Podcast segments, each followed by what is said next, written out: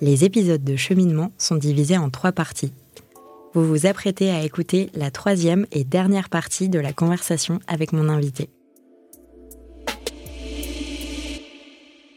De retour avec toi, Anne-Charlotte, du podcast Le Cercle Postpartum, pour la dernière partie de cette interview.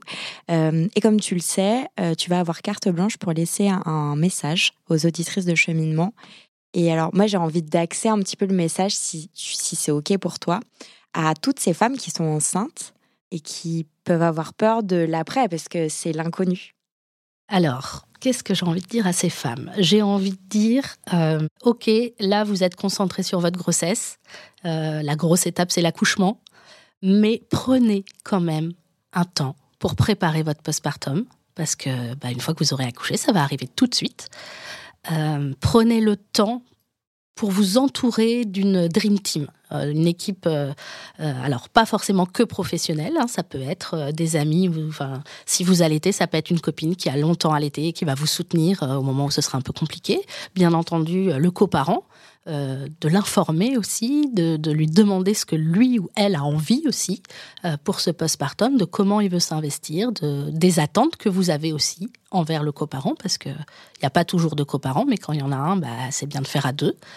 Euh, vraiment regarder tout ce que vous pouvez mettre en place pour vous aider. Il n'y aura jamais trop d'aide. Par contre, il faut une aide, ce que je dis toujours, efficace et pas culpabilisante c'est-à-dire euh, euh, dans la famille, la belle-maman, la maman, ça peut être la maman aussi, hein, ou la sœur. pensé à la belle-mère. mais qui vient et qui, qui, qui, arrête pas de faire des commentaires déplacés ou de dire ah dans mon temps on faisait comme ça, bah non. On choisit dans sa dream team vraiment des personnes qui euh, qui vont soutenir nos choix, soutenir ce qu'on a envie de faire. Donc ça c'est vraiment important. Mais voilà, bien s'informer quand même avant, prendre un temps de s'informer, de réfléchir aussi à ce qu'on a envie pour le postpartum, pas que pour l'accouchement. C'est important de réfléchir à ce qu'on veut pour l'accouchement et d'en parler ensuite avec l'équipe qui nous accouche. Euh, mais c'est aussi important de réfléchir à ce qu'on veut pour son postpartum. S'il y a vraiment du temps de réfléchir à ce qu'on veut pour la reprise du travail, mais ça j'ai envie de dire, vous verrez bien quand vous aurez votre enfant, parce qu'au final, euh, il y a quand même plein de choses qui changent une fois que bébé est là euh, et qu'on peut pas trop savoir à l'avance. Et le conseil, c'est euh, ne culpabilisez pas de ne pas avoir fait le ménage. Ne culpabilisez pas de prendre du temps tranquille. Euh, juste un câlin avec bébé sur le canapé, bah, c'est complètement OK en fait. Votre bébé, c'est ça dont il a besoin et vous, vous avez besoin de vous reposer. Et ça, c'est OK en fait. Euh, le postpartum, c'est fait pour se reprendre des forces, pour se reconstruire après une grossesse et un accouchement et pour faire connaissance avec son bébé. Donc on met en place des choses pour cela et on fait ça et le reste, on s'en fout. Merci pour ces messages. Et bah, pour euh, conclure cette interview, est-ce que tu aurais euh, des ressources à recommander, des livres, euh, des podcasts, des comptes Instagram, des blogs? Alors, des livres. les deux livres de Carole Hervé pour accompagner l'allaitement. Carole Hervé, elle est consultante en lactation. pour moi, c'est la Bible de l'allaitement. Euh, extrêmement bienveillante. Elle fait partie pour moi en tout cas de mes modèles euh, dans la manière dont, j'ai envie d'être avec les gens quand je la regarde. Ça correspond complètement. Et euh, tout ce qu'elle dit est, est scientifique, recherché, testé, validé. Donc donc euh, voilà, elle est toujours très juste euh, dans ses propos. Donc euh, clairement, si vous souhaitez allaiter, je vous conseille ces deux livres. Elle vient d'en sortir un là, il n'y a pas longtemps. Donc foncez dessus. Ça, c'est vraiment des super ressources. Sur la grossesse et sur l'accouchement, j'ai pas vraiment, moi, trouvé de livre qui, qui complètement me m'embarque, on va dire. Euh, mais de toute façon, je pense que les livres, c'est bien, mais le face-à-face, c'est quand même vachement mieux. Euh, donc oui, les livres, ça peut soutenir un peu, mais euh, il n'y a rien de mieux qu'une préparation avec une sage-femme. Enfin voilà, ça, c'est du concret. Des comptes Instagram.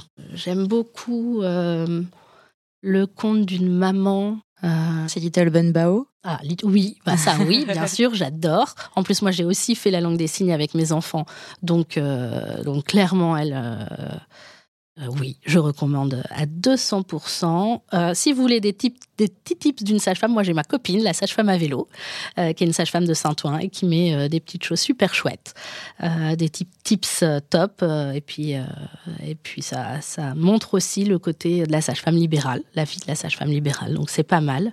Dans cette saison 4, moi j'essaye de trouver des solutions pour les femmes qui ont témoigné dans les deux dernières saisons. Et du coup, dans ce cadre-là, euh, c'est vrai que quand on a commencé à discuter, moi, ça a fait écho avec un épisode de cheminement sur la dépression postpartum, avec Audrey qui, euh, euh, qui raconte en fait son, son histoire, qui est hyper touchante. Donc voilà, moi, je vous recommanderais d'aller l'écouter. C'est un témoignage hyper sincère. Après, comme tous les témoignages dans les deux dernières saisons de cheminement, c'est des témoignages qui sont très forts.